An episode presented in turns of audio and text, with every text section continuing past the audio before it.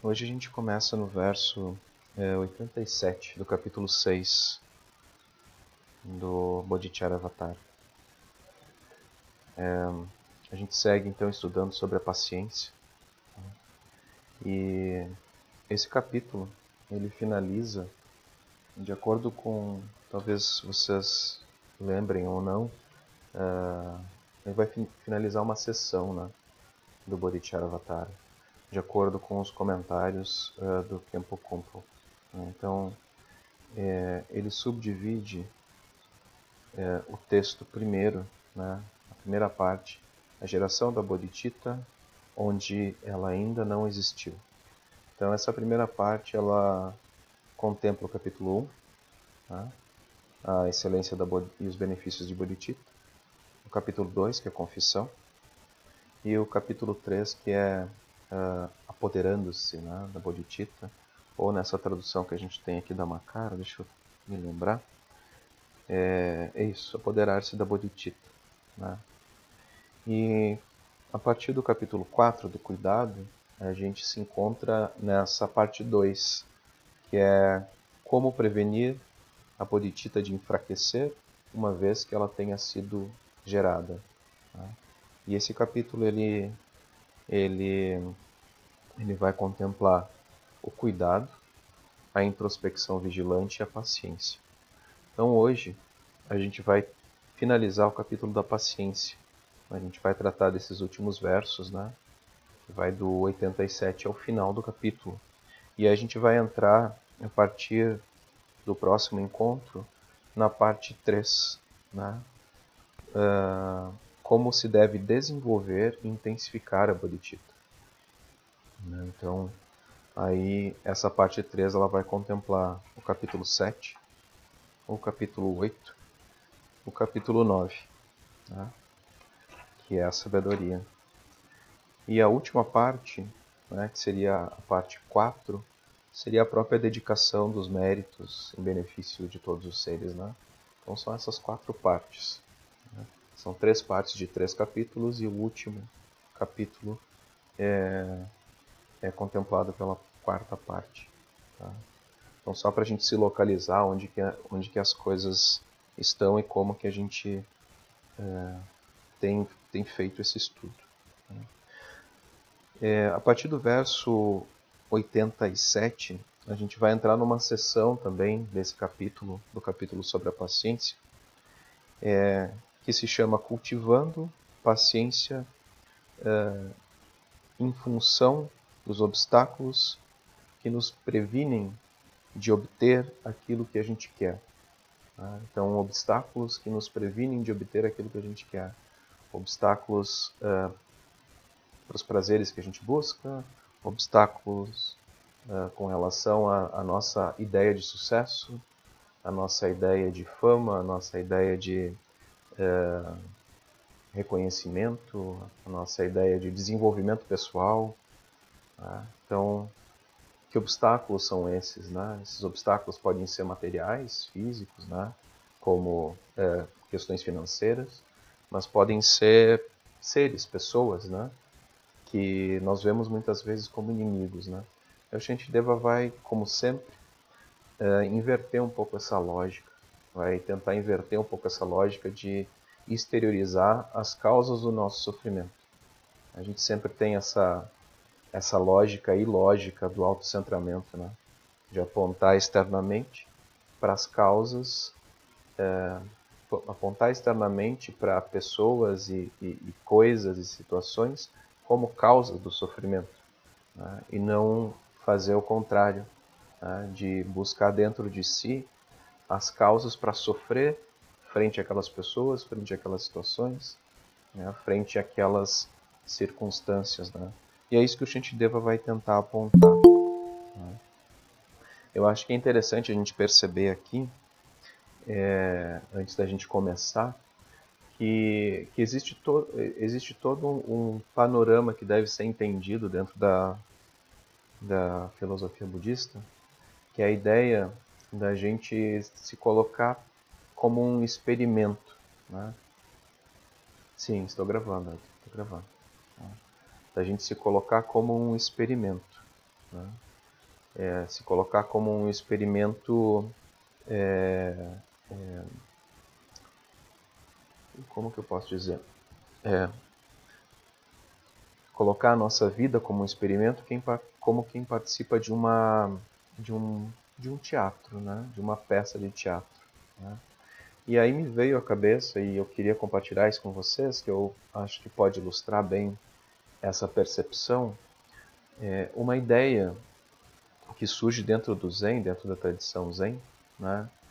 é, que é, é, é um, um, um, caso, um koan, né? é, de Dongshan, né? fundador da nossa uh, tradição. Então, é, o nome desse koan é para seu próprio benefício, né? For your benefit, né? Para o seu próprio benefício, né? Para o seu entretenimento, seu benefício, para, né? Em função de você. Então, eu vou traduzir de maneira grosseira de início, mas a gente pode iniciar essa conversa a partir disso. É, certa vez, é, Dong Shan estava limpando as suas tigelas. Né? ele olhou para dois pássaros, dois corvos aqui, que brigavam uh, para ver quem conseguia comer um sapo. Então imaginem essa imagem, dois pássaros brigando por um sapo, quase morto assim no chão. Né? E um monge que passava por perto, né, estava próximo de Dongshan, pergunta como que as coisas chegaram a esse ponto. Né? E Dongshan responde, é apenas para o seu benefício, ó nobre, acharya. Né? É apenas para o seu benefício. Então, é, existe um comentário sobre esse koan. Deixa eu só permitir entrar aqui. Apenas para o seu benefício. Né? Existe um comentário sobre esse koan que diz: é, o sino e as palmas são apenas para o seu benefício. A mesma coisa o canto dos pássaros. Você não termina na pele da sua cabeça. O mundo não termina na sua pele, não termina na pele de sua cabeça. Com os olhos humanos e os ouvidos humanos, a cachoeira encontra seu destino. O servo selvagem e o servo selvagem sabe que você é um abrigo. Então, esse comentário e esse koan, depois existe um verso, não vou passar pelo verso, tá? mas esse comentário e esse koan, eles, eles apontam para um, um elemento muito importante no, na prática do Dharma e também nos ensinamentos do Shantideva, que o mundo ele deve ser visto como uma escola, como uma peça, como um espaço de aprendizagem possível no caminho do Bodhisattva. Que nós não apontamos o dedo para o exterior é, buscando causas para o nosso sofrimento. A gente observa todas as pessoas, as situações onde a gente está inserido como é, possibilidades de aprendizagem, né? possibilidades de aprender, de se transformar, e que sem os obstáculos externos a gente não tem essa possibilidade.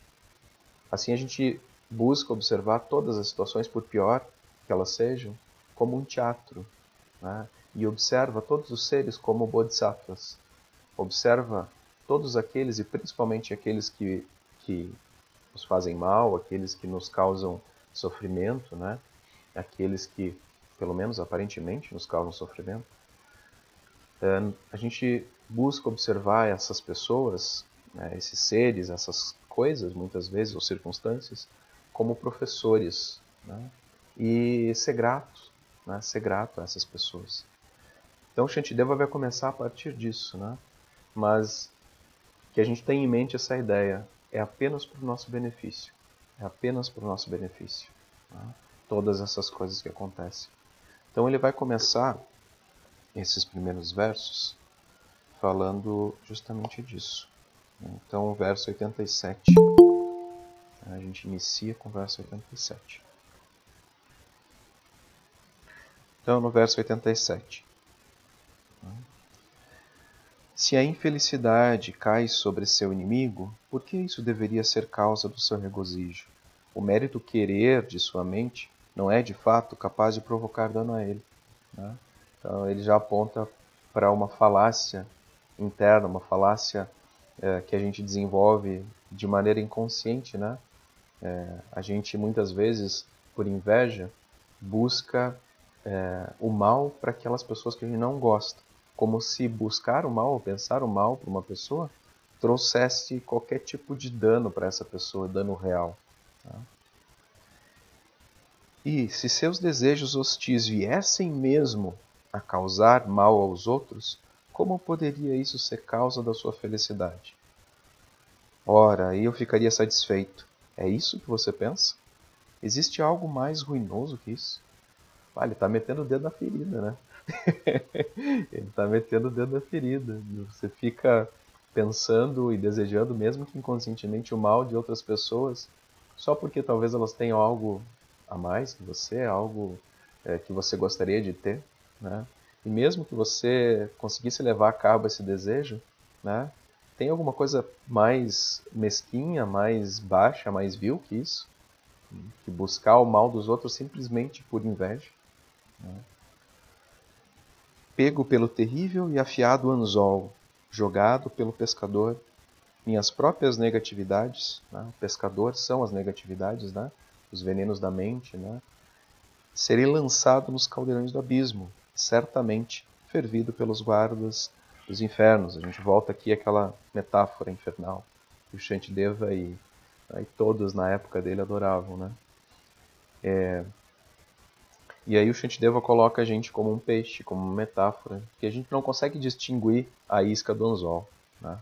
Então a gente é pego né, por, por nossas próprias negatividades. Somos pescados e, e somos levados a, ao erro por conta dessas, desses obstáculos reais, né? Mas ao mesmo tempo a gente aponta para o outro. É, é a felicidade do meu inimigo que é o meu sofrimento. Não, são as negatividades né, que colocam essa isca para que a gente morda como um peixe desavisado.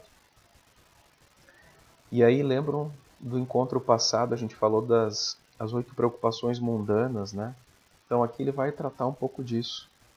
Veneração, elogio e fama não servem para aumentar o mérito nem prolongar a vida. Não proporcionam saúde, força, nem bem-estar para o corpo. Se eu souber discernir o que é bom para mim, vou me perguntar que benefícios essas coisas podem me trazer. Pois, se é diversão que eu desejo, é melhor que eu me entregue ao álcool e às cartas. Gente, devo, eu fico imaginando ele falando isso para uma assembleia de monges, né? Imagina ele assim lá em Nalanda, né? Vai ter um monte daqueles careca lá, todos celibatários, né? Todos presos lá, um monte de, de, de assim num, num único lugar, milhares, né? Porque Nalanda era enorme.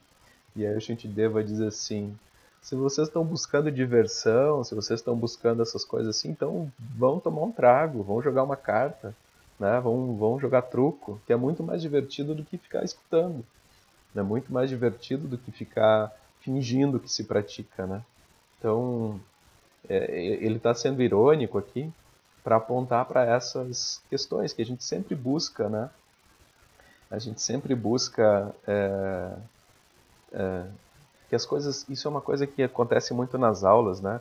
As aulas têm se espe espetacularizado, né? Quem é professor tem quase que essa obrigação de espetacularizar as aulas, né?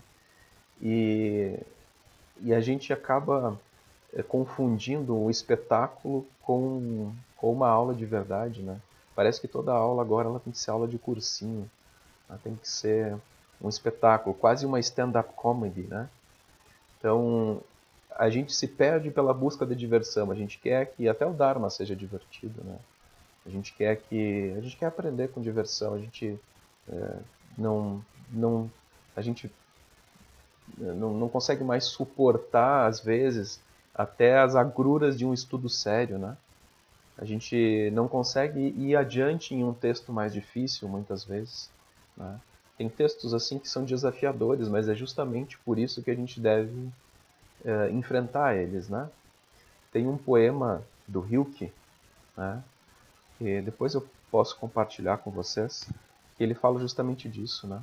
Por ser difícil, justamente por isso que merece ser feito, né? Só que muitas vezes a gente a gente está muito acostumado com com entretenimento, né? Tudo tem que ser entretenimento, a aula, o estudo, tudo tem que ser entretenimento. A gente se vê obrigado a, a encantar para poder ensinar. Né? É, só que isso é um, é um, é um caminho viciante, né? é um caminho viciante para o aluno, é, é, um caminho viciante para o professor e exaustivo para o professor, né? e que não, não, tem, não tem um foco né, que possa levar a gente a um estudo mais aprofundado. Deixa eu ver se tem algum comentário aqui que a gente. É, é e aí entra essa questão, né? É, eu acho que eu tinha, estava anotando aqui, né? A, Pema Chodron faz um, um, apontamento que eu acho interessante. Após a gratificação imediata, geralmente voltamos ao ponto de partida. Né? É, a gente tem essa cultura agora sendo fortalecida todos os dias, a cultura dos likes, né? a cultura de, é, de você ter é, uma recompensa imediata a tudo aquilo que você faz né, e trans, fazer transparecer todas as suas ações diárias para você obter esse reforço positivo de uma rede ampla. Né? Então a, a gente é, continua né, é, confiando também que posses, relacionamentos, reputação, riqueza né, podem alterar de uma maneira significativa o nosso próprio status, estado de mente, né? E aí a gente fica é, buscando sempre né, a aprovação dos outros, né, como um índice da nossa prática ser algo positivo ou não. Quando na verdade é, muitas vezes é o contrário, né? Então muitas vezes é, o índice da nossa prática vai ser justamente a reprovação dos outros, né? Até a incompreensão dos outros, né? porque é uma lógica que foge à lógica comum e corrente, né? A nossa lógica autocentrada. Né? Quem, quem aprovaria, por exemplo, o que Siddhartha fez quando ele deixou o castelo? Né? Quem que aprovaria o que, o que Siddhartha fez? Siddhartha deixou a esposa e o filho uh, pequeno para buscar uh, o caminho da liberação, né? para buscar um caminho para a verdade. Então, ele foi amplamente reprovado por todos aqueles que estavam próximos. Né? E guardadas as proporções, muitas das, muitas das ações que a gente tem que tomar, elas vão contra o senso comum, né? É, vão contra. Né? Então, qual que é o senso comum? Seguir acumulando prestígio, fama, dinheiro. Né? Como a gente falou no encontro passado, né? É, sempre esquecendo que caixão não tem gaveta, né? Sempre esquecendo de que não se pode levar nada além dessa vida, dessa vida curta, dessa vida breve, né? Nem conhecimento. Né? Muitas vezes a gente fica uh, e a gente vê isso muito assim, né? Dentro da, da universidade a gente fica uh, cheios de orgulho, soberba e etc, né? Uh, em função de títulos, de conhecimentos disso e daquilo, se coloca em um patamar superior acima dos outros. Mas nem isso a gente vai levar. Nem isso a gente vai levar. Por conta de reputação, perdemos a vida e esbanjamos riquezas. De que servem as palavras e a quem elas eh, contentarão quando estivermos mortos e sepultados? Ah, tipo, ah, que pessoa boa foi. Ah, que pessoa maravilhosa. Ah, para nós isso não faz diferença nenhuma, é isso que a gente deva estar apontando. Mesmo a fama, mesmo, né, mesmo o fato de, no final da vida, a gente ser completamente esquecido, né? E de uma forma ou de outra a gente vai ser, né? Não faz sentido a gente se preocupar com isso, né? Faz sentido a gente buscar esse tipo de boa reputação e fama e ao mesmo tempo por dentro a nossa prática ser falha. Ele não está indo contra é, elogios a uma pessoa boa, ele está apenas apontando que não vale a pena buscar isso, né? porque mesmo isso passa. As crianças não conseguem deixar de chorar quando seus castelos de areia vêm abaixo. Nossa mente é igual a elas, quando elogios e reputação começam a nos faltar. Então aqui ele compara, faz essa comparação, né, é, da nossa mente construindo todas essas autoimagens, né? Nossa, eu sou uma pessoa muito boa, eu sou uma pessoa extremamente eh, comedida, uma pessoa extremamente sábia, uma pessoa com muito conhecimento. Eu me relaciono bem com todo mundo, eu não tenho problema com ninguém. E aí, quando alguém questiona essa fala, quando alguém vai contra essa autoimagem, os nossos castelos de areia vão para água abaixo. Tá? E a gente, como uma criança que não percebe o quão ilusório aqueles castelos de areia são, a gente deságua em depressão, em choro, em desespero muitas vezes, né? Pela falta de reconhecimento, pela falta de que a gente considera falta de reconhecimento, né? Pela falta de elogios, pela falta, né, de é, desse retorno dos outros, né? desse retorno uh, que a gente espera dos outros, a expectativa que a gente tem com relação ao que os outros pensam da gente. Né? É, então, investimos tanta energia para as pessoas nos admirarem, mas as nossas reputações, como todo o restante, são tão impermanentes como castelos de areia. E o apego a elas causa uma dor completamente desnecessária.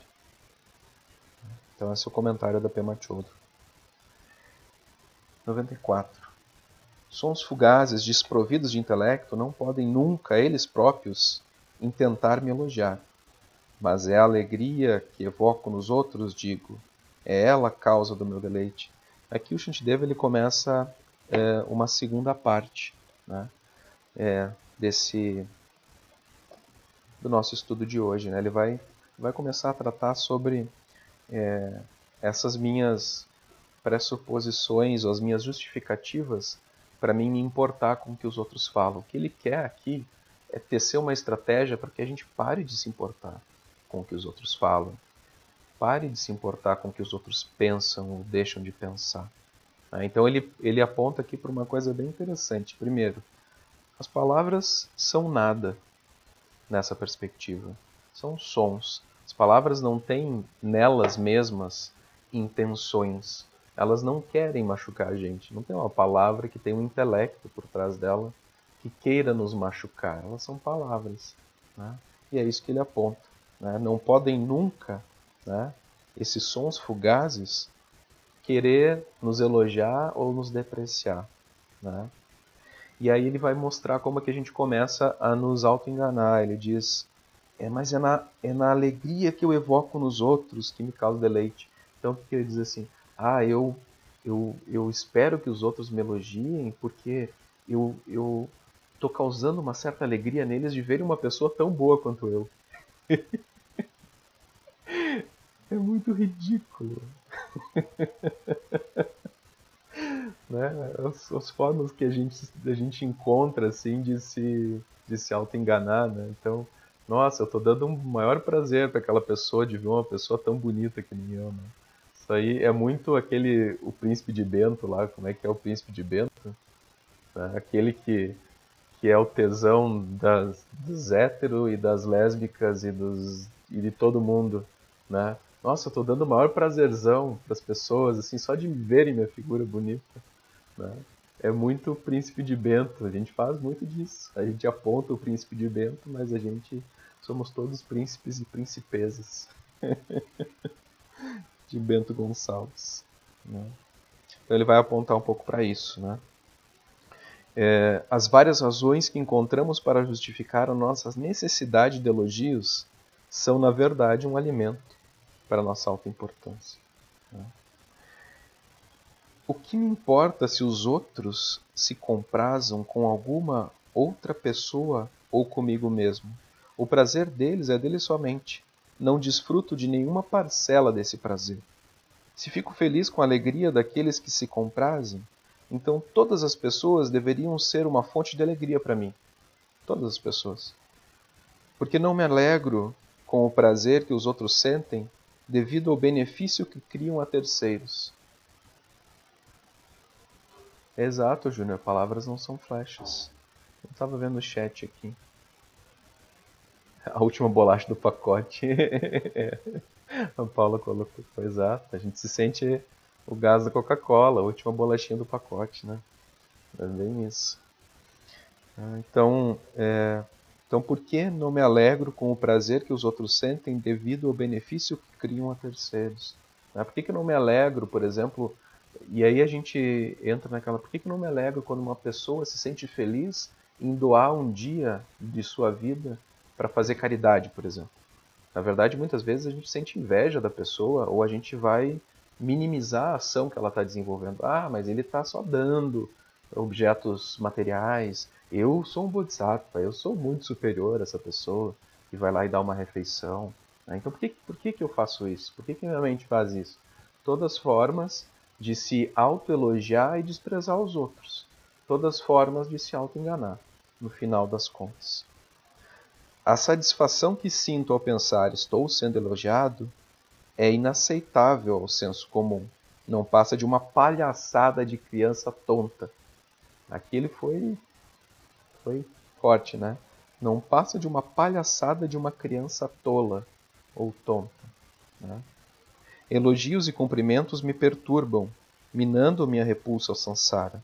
Passo a cobiçar as qualidades dos outros, e assim toda excelência se degenera. Aqui ele afirma com, de fato, que a gente vai sendo, a gente vai se criando de uma maneira muito mimada. A gente vai se criando de uma forma muito mimada. E a nossa mente é extremamente mimada, né? Então, é, essa necessidade por aprovação, por reforço positivo a todo momento, né? Essa impossibilidade de aceitar eh, elogios, eh, repressões e etc., faz com que a gente crie cada vez mais uma mente mimada, né?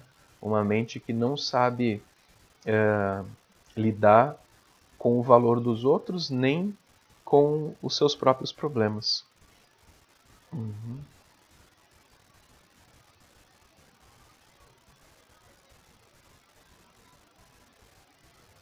Quer explicar isso, Júnior?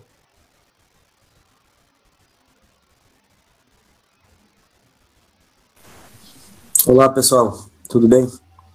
É, essa questão da que tu estava comentando antes a respeito das negatividades, eu acho que é possível sentir essas, é, esses fenômenos através de energias.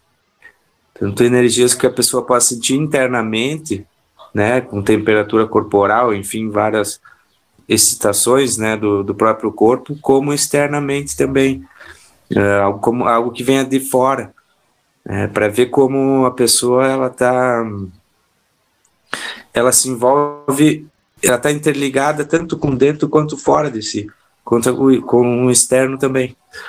Eu acho que é possível essa essa hipótese.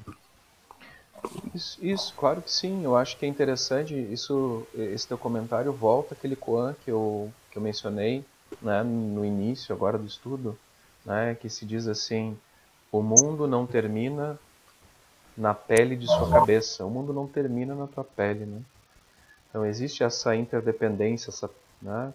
É, a gente é atravessado pela vida e pelo mundo, né? Então, claro, com certeza a gente consegue sentir os índices disso tudo nessas energias que vão atravessando a gente todo momento. Né? né? Então, a nossa única, o nosso grande problema aí mesmo, né, Júnior, é a nossa ilusão de separatividade, né? Que a gente realmente é único, como diz a Paula, a gente é essa última bolacha do pacote, né? Que a gente é especial, de que a gente é melhor, de que a gente é diferente dos outros de que a nossa vida é de alguma forma algo extraordinário. É possível que as pessoas elas tenham uma pouca percepção da interligação das coisas, de atos uh, no qual a gente se envolve no ambiente diário, onde vamos, onde frequentamos, porque tudo está interligado. Né? As coisas se movem como uma mesa de sinuca, né? Onde já foi dada a tacada e ali as coisas, os fenômenos vão acontecendo. E eu acho que as pessoas, se elas tivessem uma percepção mais aguçada quanto a isso, elas seriam mais felizes, porque tu parte de uma de pressupor que ninguém está ali para fazer mal para ninguém. Né? Exato. E é isso que o Shintideva tenta apontar, Júnior. Bem colocado, assim. Né? Ele tenta apontar para isso, para essa interdependência, né? E também para a interdependência das nossas reações frente a essa perspectiva dos outros fazendo mal para nós, né? De como que é injustificado a gente em qualquer momento reagir com violência. Né? Reagir de maneira, né, ter essa, essa relação inconsequente. Então, elogios e cumprimentos me perturbam. Né? Esse foi o último verso que eu li. Minando a minha repulsa ao sansara. Passo a cobiçar qualidades dos outros e assim toda excelência degenera. Então, no momento em que a minha mente fica mimada, né? mimada e minada também, né? Porque quando eu só recebo elogios, eu me acostumo a eles e a menor, o menor uh, desvio desse, desse padrão, a menor reprimenda, assim, eu não suporto. Então aqui ele vai começar a falar sobre esse próprio treinamento né, da paciência a partir da aceitação dos outros, né? E da paciência para com os outros e dos outros como os nossos professores, né, propriamente dito, né, professores propriamente ditos, né? Então ele vai apontar para o valor dos criadores de problema. Né? Então aqui inicia essa sessão que fala do quão importantes são aqueles que nos criam problemas. Né? Então, se podemos praticar a paciência com esse tipo de pessoa, nós podemos praticar com qualquer tipo de pessoa. Então, esse tipo de pessoa se referindo às pessoas que realmente incomodam, que pisam nos nossos calos e que realmente tiram a gente do sério. Né? Ele vai começar, portanto, aqueles que ficam do meu lado para arruinar o meu bom nome e me colocar no meu devido lugar, estão aí seguramente para me proteger contra a ruína e a queda nos estados de tormento. Então ele começa apontando para essas pessoas como aquelas pessoas que fazem a gente ficar mais forte. Né? É, na, no encontro passado a gente falou dessa característica da paciência. Da paciência ser uma maneira de nós nos tornarmos inabaláveis. Né? Então, o que quer que aconteça, né? o que quer que surja na vida, nós não nos abalamos. Isso não significa, obviamente, que a gente não vai, a gente vai se tornar apático, a gente não vai buscar coisas melhores ou situações positivas. A gente vai, né? Mas quando as situações negativas se apresentam, a gente não se abala com elas e elas se tornam positivas também.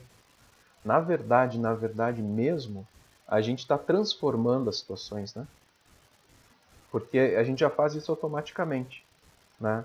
Então a gente transforma situações que às vezes não tem nada de negativo em uma tempestade, em um fim do mundo. E isso acontece a todo momento. A gente pega uma palavra dita fora de contexto, uma palavra dita por alguém em específico que ressoa na nossa mente como algo ofensivo, a gente transforma aquilo em meu Deus do céu. Né? Nossa, acabou meu mundo. Nunca mais vou sair de casa, nunca mais vou falar com essa pessoa. A mente já faz isso, né? Num aspecto negativo. O que a gente está tentando fazer é transformar ela em positivo, né? Muita paciência. Sim. Sim. Dá para ouvir. Deu uma pequena queda aqui de energia e eu tô sem bateria no, no Note. Aí foi um problema. É que a gente estava mesmo. É... Verso 100, né? Verso 100. Então, é isso, né? Verso 100. É, isso aí. Paciência para se tornar inabalável. Isso, isso. Uhum. Isso. Então, pois sou uma pessoa que luta pela liberdade. Não posso me deixar prender por riquezas e honrarias. Como poderia ter raiva daqueles que trabalham para me soltar de minha prisão? Então aqui ele está apontando para essa característica das pessoas que nos causam qualquer tipo de desconforto, né? Eles nos mostram, eles nos mostram como caímos nas armadilhas e criamos continuamente o nosso próprio sofrimento. Nós criamos esse sofrimento, né? E a gente simplesmente espelha ele nas pessoas, né? E, e aqui, claro, a gente tem que ler isso com bom senso, né? existe uma grande diferença entre um tipo de sofrimento que envolve a nossa percepção daquilo como sofrimento e um sofrimento que realmente é insuportável, né? É, sempre é bom enfatizar. Não é ser conivente com o agressor. Não é ser conivente com maus tratos, não é ser conivente com o abusador. Né? Com abusadores, com pessoas que realmente abusam né, da nossa própria humanidade, porque a gente sempre tem que lembrar que por trás dessa prática há a dignidade. A gente tem que sempre se manter digno. Né? É justamente para a gente desenvolver a dignidade. Né? Na, no sábado passado a gente falou dessa palavra que desumanizar. Né? Então a gente sempre tem que se humanizar e se manter íntegro, se manter humano, se manter digno. Né? Só que a gente não pode fazer isso como praticantes, como bodhisattvas, de uma maneira violenta. Então, por exemplo, se manter digno numa situação de abuso é se retirar da situação. É não, não ser mais o sujeito passivo da situação e sair da situação. Não é você matar, não é você agredir, não é você revidar da mesma forma né, que você estava sendo atacado. Não é por aí, não é pelo linchamento né, que tanto a gente vê hoje, né, uh, em tempos de, de histeria, cancelamento, histeria social, histeria nas redes, né, de você linchar uma pessoa por conta de uma atitude. Simplesmente se retirar e, tentar observar e, e, como o Lama Santen costuma dizer, né, dar esse nascimento diferente à pessoa. Pema Chodron, lá no, nos versos anteriores, ela, ela deu aquele exemplo né, com relação à mãe dela, dela ter dificuldade de relacionamento com a mãe, e ela ter sido aconselhada a, por um tempo, pensar em tudo que a mãe tinha feito de mal para ela, experienciar o que, que aquele sentimento trazia. E logo depois, ela fazer o oposto, pegar as poucas coisas que a mãe fez de bem para ela, que ela se sente acolhida pela mãe, e ficar uma semana com aquilo em mente. E aí comparar a sensação de uma e de outra, ver qual que ela preferia sentir. Ela obviamente preferiu lembrar das coisas boas e, e se focar nessas coisas boas e dar esse nascimento positivo para a mãe, dar esse nascimento positivo para essa pessoa, né? A gente pode fazer isso com qualquer um, com qualquer pessoa. Isso que é bonito, por isso que é tão interessante essa história da vacuidade no budismo, né? da interdependência no budismo. Porque por ser vazio, a gente pode uh, transformar da forma com que a gente uh, quiser, né? da forma com que a gente imaginar. Tá? O que a Helena, a Helena colocou. É, é isso, Helena. É. Sempre aplicando o bom senso, né? Sempre aplicando esse bom senso. Eles, tal qual as próprias bênçãos do Buda, barram meu caminho, determinando que estou a mergulhar de cabeça no sofrimento. Né? Como poderia eu me enraivecer com eles? Essas pessoas, né? eles mostram que desenvolvendo esse orgulho, essa arrogância, essa autoimagem equivocada, né? eu estou pavimentando meu caminho para o sofrimento. Então, quando eles nos mostram os nossos erros, nos mostram a nossa fraqueza, né? nos dão oportunidades uh, de ouro assim para a gente se tornar um pouco mais forte, mais tranquilo, mais paciente. Por que, que eu vou ficar com raiva deles, né? Não deveríamos nos deixar irritar dizendo: eles são os obstáculos às minhas boas ações. Pois não é a paciência a suprema austeridade? Então, né? Eu não deveria praticar a paciência? É justamente isso que eu estou buscando e aí eu estou dizendo que eles estão sendo obstáculos para a minha prática. Eles estão proporcionando exatamente aquilo que eu preciso para a prática. Né? É isso que o Shantideva aponta para a gente. Né? Então a Pema Chodron afirma aqui: devemos esperar por recaídas também. Ninguém nunca disse né, que se desembaraçar de velhos padrões seja algo rápido e fácil. Melhor simplesmente reconhecer que ainda somos provocáveis e não colocar a culpa nos outros. Né? No momento que a gente inicia o processo de prática, chega chega uma altura em que a gente se acha infalível também, né? E que, nossa, é, como eu, um praticante budista, pude gritar dessa forma com ela? Né? Como que eu, um praticante budista, pude perder a paciência com uma pessoa debilitada? Como que eu, um praticante budista, pude perder a paciência com uma criança? Mas a gente, a gente é, é ser humano, né? Então, esse reconhecimento também é importante porque às vezes nós somos essa esse obstáculo também, né? Às vezes nós somos os objetos da paciência também. A gente também precisa ter paciência conosco mesmos, né? Ter paciência que a gente não muda de uma hora para outra. Né? Se uma coisa não surge quando outra está ausente, e vem a surgir quando esse fator está presente, esse fator é de fato a causa. Como se pode dizer que a causa é um obstáculo? Como que eu posso dizer né, que a causa da paciência, que são os outros, é o próprio obstáculo da paciência? Não faz sentido. A gente só pode praticar paciência a partir de uma determinada causa. Se a gente está num paraíso, né, no reino dos deuses, por exemplo, a gente não pratica paciência, porque nada testa a nossa paciência. Tá? A gente não pode se tornar atleta se a gente não tem obstáculo. Então, a gente ir mal na prova, né, a gente cair num obstáculo, não é culpa do obstáculo. Tá? Não pode ser culpa do obstáculo. O obstáculo é justamente o fator do meu treinamento, o fator da minha melhora, o fator pelo qual eu consigo pular mais alto. Se eu não tenho o desafio de pular um obstáculo, eu simplesmente não desenvolvo a habilidade de pular esse obstáculo. Isso é uma regra evolutiva, né? Então a gente deva aponta para isso. Né? O processo de causa e efeito. Os pedintes que aparecem no momento oportuno não constituem obstáculo à generosidade. Não podemos dizer que aqueles que conferem os votos sejam também obstáculos à ordenação. Né? Então aqui ele dá dois exemplos. Um, a gente não pode dizer que, que um mendigo ou uma pessoa que está necessitando ou, ou alguma pessoa carente seja um obstáculo para a caridade. É o contrário, é a causa da caridade, né? é, é a oportunidade da caridade. A mesma coisa a gente não pode dizer que é, um, um, monge ou uma monja sejam obstáculos para a ordenação, porque justamente são eles que conferem os votos. Um professor não é obstáculo para a educação, é justamente ele que propicia a educação. Então, aquela mentalidade de aluno, o professor quis me rodar. Aquela coisa do professor não me deu cinco décimos.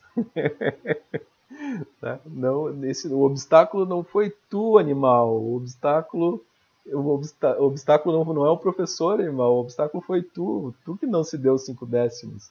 Simplesmente isso. E a mesma mentalidade que a gente tem. Ah, o professor me rodou. Não, tu se rodou. Tu não teve, não se esforçou o suficiente. Volta, mestre. Ô, Daniel, acho que estão te tirando do grupo. Esse é um obstáculo para a paciência ou é uma oportunidade de paciência? Não, eu acho que é. Não sei. Ai, ai. É o temporal, é o temporal, sim. Está dando falha. É. Tá dando falha de, de, de energia. E aí ele dá problema na conexão. Enfim, vamos sim. tentar seguir. Né? É, é a gente deva testando a paciência, exatamente, exatamente. a gente não vai conseguir terminar, mas dá pra gente ir mais um pouquinho, então. Tá? Já tem é, seis e meia, né? Então esse, essa é a ideia, né? Causa e efeito, até o verso 106, né? Que ele tenta colocar para nós esse, esse dilema do Bodhisattva também, né? No verso 106, né? Então, a Pema Chodron chama de dilema do Bodhisattva. Né? Gostaríamos de praticar a paciência, mas com isso cada vez menos pessoas nos irritam. Né? Esse dilema é interessante. Né? Então, é, a gente tem que ficar muito grato no início da prática que tantas coisas irritam a gente, tanta coisa é fonte de irritabilidade, porque a partir disso a gente vai identificando aonde que o sapato aperta e aí, com o desenvolvimento da prática, menos coisas vão nos irritar, a gente vai ter menos pessoas que possam nos ensinar a desenvolver essa paciência, né? Então é isso que ele aponta, o dilema do Bodhisattva. Aqueles que nos atacam são mais difíceis de encontrar que as oportunidades é, de encontrar e as, e as oportunidades de praticar são raras. Então, 107. Assim como um tesouro encontrado em minha própria casa que conquistei sem fadiga, meus inimigos ajudam o meu trabalho de Bodhisattva e, portanto, deveriam ser para mim uma alegria. Né? É aquela história, né? a gente tem que ter bons amigos, mas inimigos ainda melhores. Né? Que graça teria se a gente né, não tivesse nenhum desses. A gente não conseguiria sequer praticar. Né? Então, inimigos aqui ele fala desafetos, né? Então, se a gente tem desafios, pessoas que nos antagonizam de uma maneira muito forte, a gente tem que agradecer a elas, né? Porque quando, é, como diz, é, mar tranquilo não faz marinheiro, né? É esse o ditado? Não faz bom marinheiro, né? É Lilian, por isso casei duas vezes.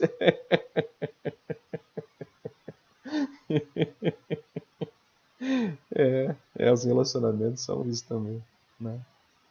Já que minha paciência brotou graças a eles, a eles devo oferecer os primeiros frutos, pois foram eles a causa da minha paciência. Entretanto, se eu disser que não cabe a meu inimigo nenhum elogio, visto que ele não teve intenção alguma de estimular minha paciência, por que reverencio o Dharma sagrado, causa sem dúvida da minha, uh, da minha realização? Então, aqui ele tenta uh, lidar novamente com essa lógica, né? com essa lógica de que é, a gente, é, no verso 108, né? De que a gente não deve nenhum tipo de reverência a esse tipo de pessoa, a gente só deve é, reações negativas, né? Devo oferecer os primeiros frutos da minha prática meus inimigos, pois eles foram causa da minha paciência. E aí o Shantideva já ataca uma tendência da nossa mente que é: ah, mas por que, que eu tenho que reverenciar os caras se eles não tiveram intenção de me ajudar? Porque o inimigo não tem intenção de me ajudar, né? Então ele tem intenção de me machucar, ele tem intenção de me ver mal, ele tem intenção de me fazer mal, na nossa perspectiva, né? Mas aí o Shintideva contra-argumenta. Então você não pode reverenciar nem o Dharma, porque o Dharma não tem intenção nenhuma de te fazer o bem. Tá? O Dharma é uma sequência de palavras, é uma sequência de instruções. Não existe uma intenção por trás dessa sequência de palavras. No entanto, a gente reverencia essa tradição, a gente reverencia esse texto, esses textos, né? Da mesma forma, a gente tem que reverenciar os nossos próprios inimigos. Né? É, o Pima Chodron vai apontar para uma, uma prática que eu achei bem interessante. Né? Ela vai colocar assim: portanto, ambos criam esse benefício. Né? Você, por ser menos reativo, e a pessoa zangada, por lhe dar a oportunidade de ser menos reativo. E então os frutos da paciência são colhidos por ambos. Então isso é um win-win, né? É, é, é, ganho dos dois lados. Então ganha a pessoa que está zangada e ganha você que tem paciência. Né? A gente pra, parte da prática do Bodhisattva é transformar as pessoas por osmose, né?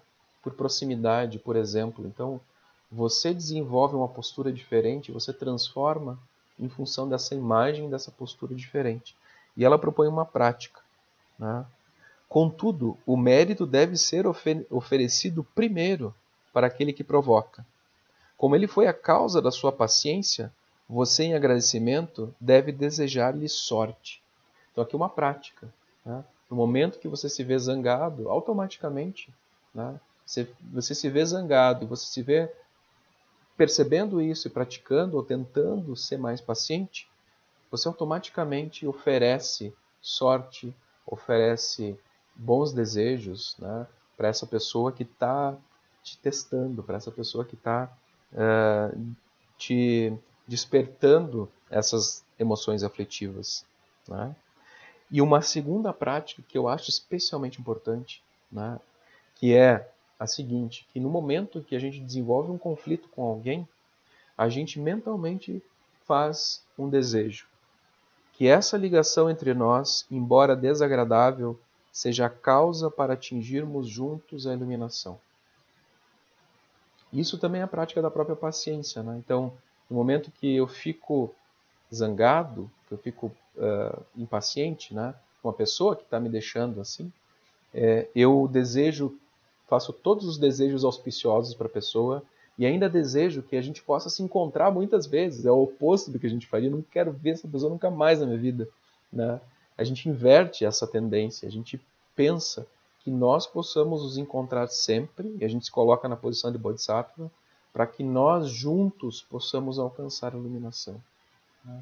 para que nós juntos possamos chegar a esse estado búdico definitivo. Eu aposto que várias pessoas vieram na mente de vocês nesse momento. Eu aposto isso. Quantos exemplos é, surgiram? Muito evoluído para isso, né? Tava, claro, a gente está buscando evolução, mas tem que ser bastante evoluído para conseguir, né, fazer isso, assim. É um exercício diário. Mas é justamente isso, é um exercício, né? A gente não a gente não, não, não, não quer nem ter a perfeição nisso, né, Desi? É, não, é, é isso. Eu penso nas relações de trabalho, penso na, né, especialmente, claro, me vem à mente meu espaço de trabalho, né, que é um espaço é muito complexo, assim, né, então essas coisas acontecem muito, assim, né, então tem que ter um, eu procuro fazer isso, assim, isso da paciência, eu procuro fazer, porque eu penso que a gente acaba projetando muitas vezes nas pessoas aquilo que a gente tem na gente, né? Exato. Que temos em nós, a gente projeta. Então, uh, eu procuro projetar coisas boas e não as minhas frustrações. Eu procuro lidar com as minhas frustrações em outro, em outro lugar, né? Poder, poder olhar para as minhas frustrações de um outro jeito e não projetar nos outros, né? Porque eu acho que muito disso, quando a gente, quando a gente deseja o mal, quando a gente tem esse pensamento, muito é as projeções das nossas próprias frustrações que vão para as pessoas, né? E a gente não percebe, né? É, é, um, é um, na verdade, é uma iluminação perceber isso, né, Desi? Perceber é. essas projeções. Né? Sentir, o seu, sentir os sentimentos com mais plenitude. Exato. Sim, sim. Deixa eu ver o que, que a Adri colocou aqui. Eu rezo muito para que eu resolva. Ah... Mas talvez seja, talvez seja, Adri, de, de tentar seguir o conselho do Shantideva aí, né? né? Porque, quem sabe, vocês. Quantas vezes será que, né? Vocês de repente se cruzarem em outras, em, de outra, em outras circunstâncias e de repente no futuro a partir desse desejo auspicioso, né, esses encontros sejam mais agradáveis. Né? É, é justamente sobre isso que o Shantideva está falando. Né? É justamente sobre isso que o Shantideva está falando. Até porque, assim, é, a gente tem que ter em mente a enormidade do tempo e do espaço. Né? A gente tem que ter em mente né, a, o quão sublime é essa história da gente estar tá vivo. Né? E, e, a grandiosidade que é essa perspectiva que o budismo mahayana oferece para a gente, de vidas infinitas, né? de um tempo infinito, da gente se reencontrar diversas vezes e sob circunstâncias completamente diversas. Às vezes nós sendo os inimigos, nós sendo algozes, né? nós causando o mal, e outras vezes aqueles que foram as nossas vítimas se tornando algozes, causando mal. Então, não existe inocentes no samsara, né? Não existem papéis fixos no samsara. Não existem papéis fixos na vida mesmo. Né? Não, a gente não precisa pensar em múltiplas existências. Esses papéis eles se transformam. Às vezes os melhores amigos se tornam os piores inimigos e vice-versa. Né? A gente só consegue perceber isso se a gente estiver atento. Né? Às vezes um relacionamento é, complicado em uma determinada parte da vida se torna, em outra parte, uma, um, um dos melhores relacionamentos possíveis. Quando a gente passa a, a ter e se colocar numa outra perspectiva, ou como a Daisy falou, deixar de projetar, né? É, Daisy, é isso, né? Eu até tinha. Bom que tu colocou isso, né? No final a gente vai ser esquecido. Eu tinha selecionado um poema para a gente uh, pensar juntos, assim, para a gente pensar nessa grandiosidade do tempo, nessa infinitude no qual a gente não consegue uh, nem, nem imaginar, no qual a gente está diluído, né? E aí eu selecionei um, um, pequeno poema. Deixa eu só abrir aqui para nós. Né? É, é um poema do, do Percy Shelley, ele aparece no, no Watchmen, né, do, do Alan Moore, mas aparece também naquela série é, Breaking Bad, né, que eu acho que algumas de vocês, alguns de vocês podem ter assistido. Né. Se vocês depois quiserem assistir ele narrado pelo dentro dessa série, eu posso passar o link aqui para vocês, é, mas eu vou ler ele de qualquer forma. Vale a pena depois vocês darem uma olhada né? porque é um poema que ele fala sobre como que um rei que era o rei dos reis em um determinado ponto da história também vai ser esquecido. Então, eu vou ler a tradução aqui. Encontrei um viajante vindo de uma antiga terra que me disse: Duas imensas e destroncadas pernas de pedra erguem-se no deserto. Perto delas, sobre areia, meio enterrado, jaz um rosto despedaçado, cuja carranca, com lábio enrugado e sorriso frio e sorriso de frio comando, dizem que seu escultor soube ler bem suas paixões, que ainda sobrevivem, estampadas nestas coisas inertes. A mão que os escarneceu e o coração que os alimentou. E no pedestal aparecem estas palavras: Meu nome é Osimândias, Rei dos Reis. Contemplai as minhas obras, ó poderosos, e desesperai-vos.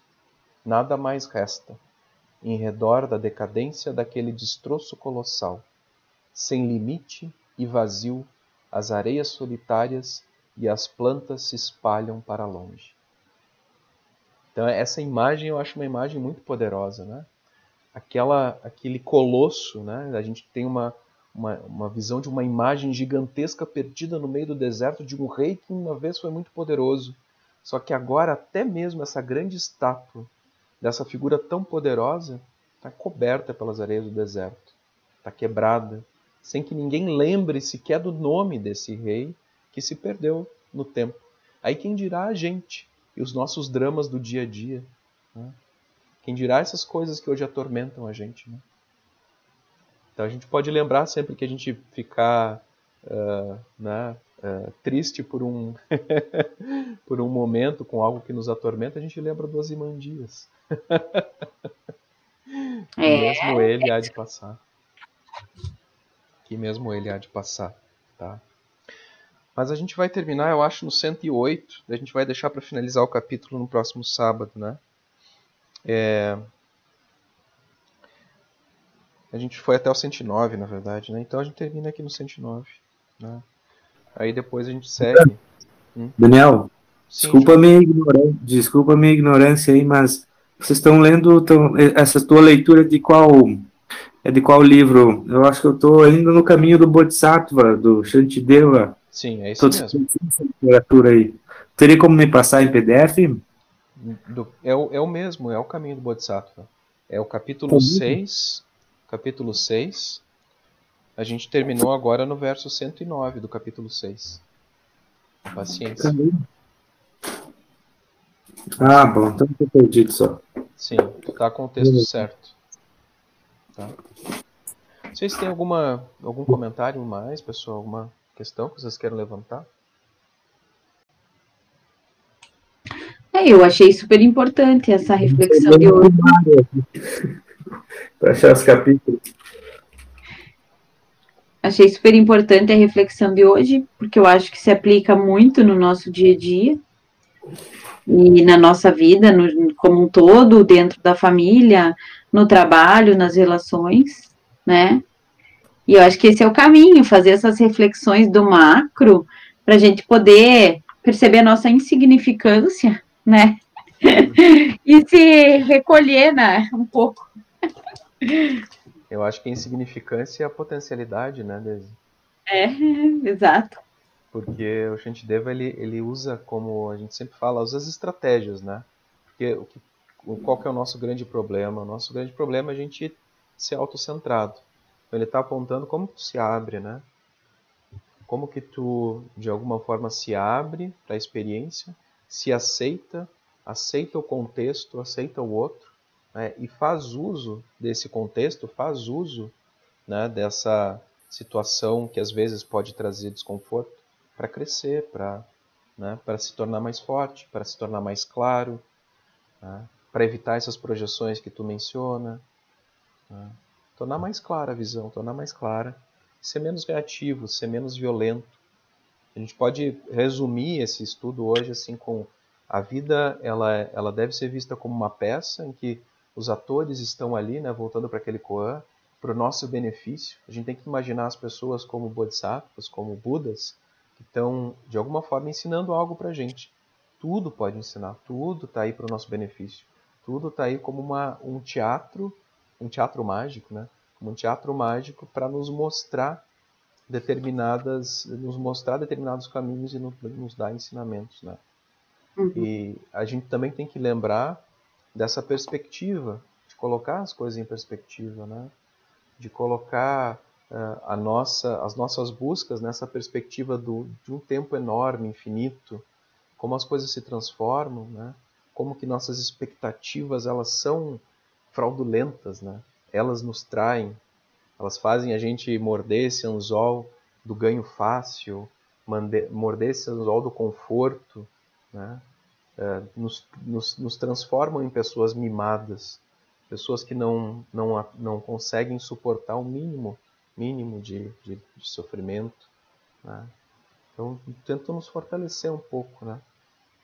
É, então, eu acho que nesse ponto a gente conseguiria resumir nesse capítulo, nessa né, parte, até onde a gente leu, né? A gente pode resumir até ele né, nesses, nesses últimos versos, né? Não está no exterior, está uhum. na nossa disposição interior.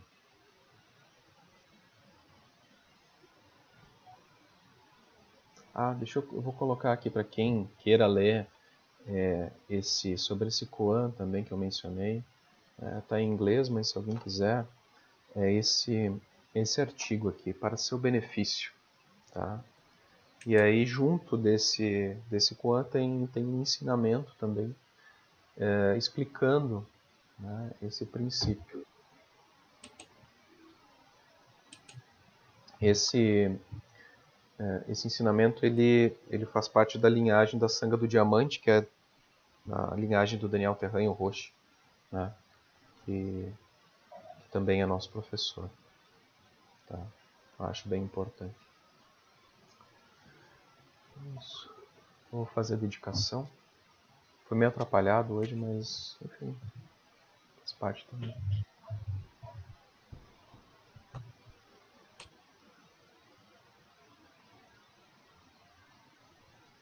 Faz parte da paciência consigo mesmo, né?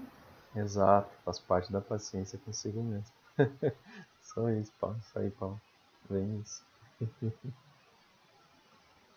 e com as circunstâncias, e com a tecnologia, e, e com a minha dor de cabeça.